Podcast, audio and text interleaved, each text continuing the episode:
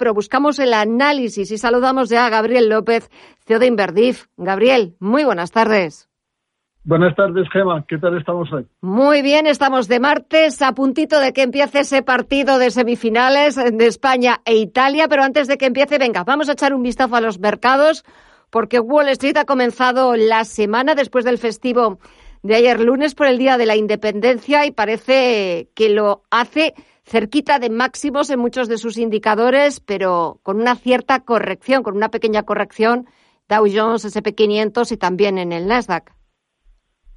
Sí, la verdad es que el dato más importante es el 10 años americano, que ha bajado al 1,35 que no habíamos visto desde febrero. Esto lo que refleja es que el mercado eh, no espera esos, esas tasas de crecimiento tan altas como esperaba antes y tampoco esa inflación que le preocupaba.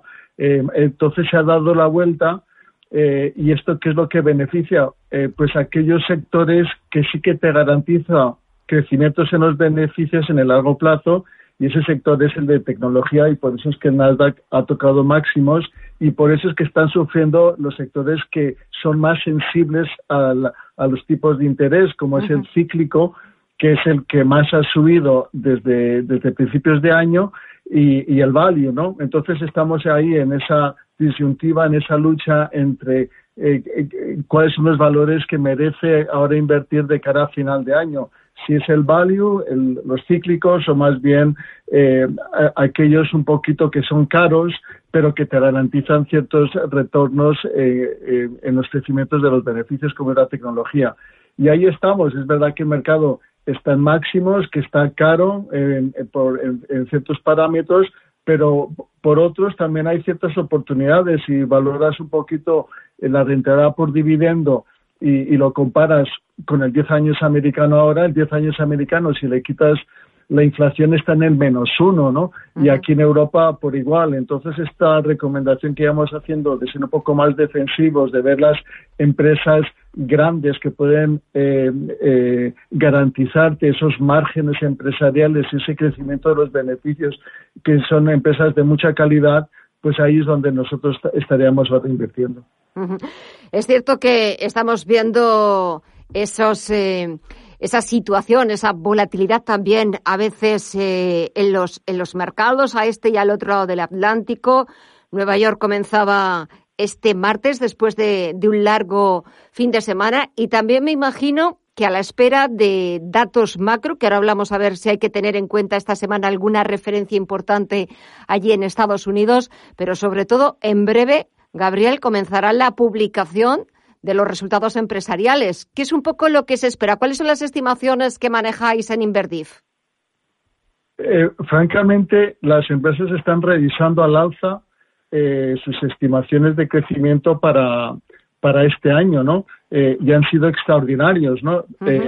lo que más está ahora fijando el mercado es no tanto lo que va a pasar en estos próximos trimestres, sino más bien de cara al año que viene, en que sí que va a haber cierta vuelta a la normalidad en términos de crecimientos de la economía y de crecimientos empresariales. Y ahí es donde está la clave. Yo creo que el mercado ya ha descontado todos estos magníficos datos, sobre todo por, porque son datos de recuperación.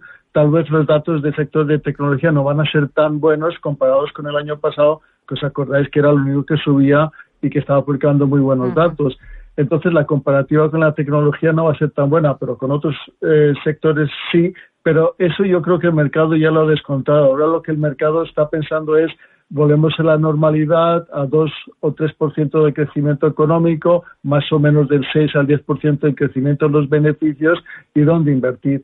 Y ahí está la clave, ¿no? Y no hay empresas que te garanticen eh, eh, calidad en, estos márgenes y en estos beneficios y, lo curioso es que estas empresas han quedado atrás porque el mercado ha, primado las empresas con crecimiento de los beneficios en el corto plazo. Y tal vez ese no sea el caso y es lo que te está ahora diciendo el 10 años americano, ¿no?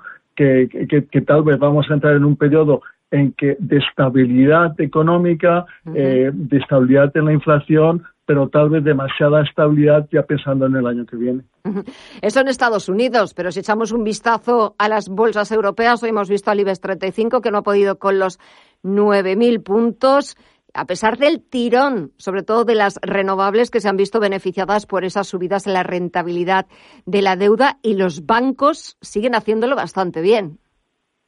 Sí, la verdad es que los bancos eh, se benefician mucho por esta recuperación por, del consumo, eh, a pesar de los datos que hemos, que hemos visto publicados hoy de, de, manufactureros y, otros datos económicos, eh, en que ya están demostrando o, reflejando pues que hemos llegado al pico de crecimiento y que ahora pues hay una cierta desaceleración en esos buenos datos que siguen siendo buenos, ¿no? Eh, y es lo que está pasando también, no solo en Estados Unidos, pero aquí en Europa, ¿no? Que, que, el mercado eh, sí que ha entrado mucho capital en Europa porque es, es, un periodo totalmente nuevo en el sentido de que hay crecimiento en los beneficios aquí, empresariales aquí en Europa, algo que no habíamos visto en los últimos cinco años. Entonces sí que está entrando mucho, mucho fondo, mucho eh, dinero institucional eh, en el mercado europeo, eh, sobre todo en estos sectores que tú estás hablando, de las renovables, en el sector financiero, donde hay muy buenos márgenes y buena gestión bancaria, pero eh, también ya son sectores que se están aproximando a su valor teórico. Todavía están cotizando con un cierto descuento y todavía tienen un recorrido. Pero una vez que estemos ya bien valorados, todavía queda esa duda donde hay valor, donde hay oportunidad y por eso es que yo creo que tal vez el mercado ahora va a entrar en una fase más bien eh, de toma de beneficios, una, una fase de consolidación de cara al verano, eh, eh, mientras que todas estas incógnitas un poquito se, se estabilicen y que el mercado vea por dónde debería ir. Y ya para terminar, ¿cómo se presenta este verano? ¿Va a ser un verano que en los mercados nos permitan desconectar y disfrutar de unos días de vacaciones o nos vamos a llevar algún susto?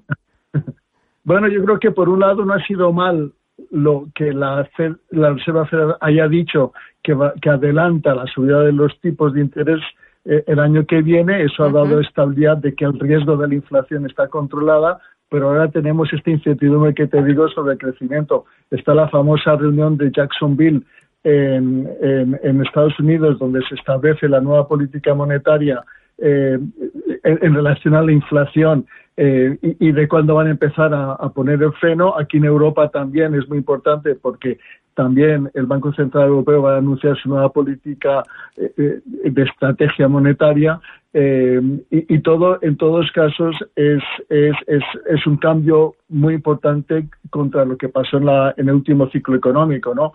De que vivimos un ciclo de desaceleración de los precios, eh, que no había consumo, eh, de contracción, y ahora lo que se quiere primar es, es la expansión, ¿no? Una expansión controlada y lo bueno sería que también el Banco Central Europeo entrase en esa dinámica en que establece un objetivo de inflación medio del 2% y que todo el riesgo de la gestión monetaria está alrededor de esa gestión del 2%, que serían muy buenas noticias y más o menos es lo que está también descontando el mercado.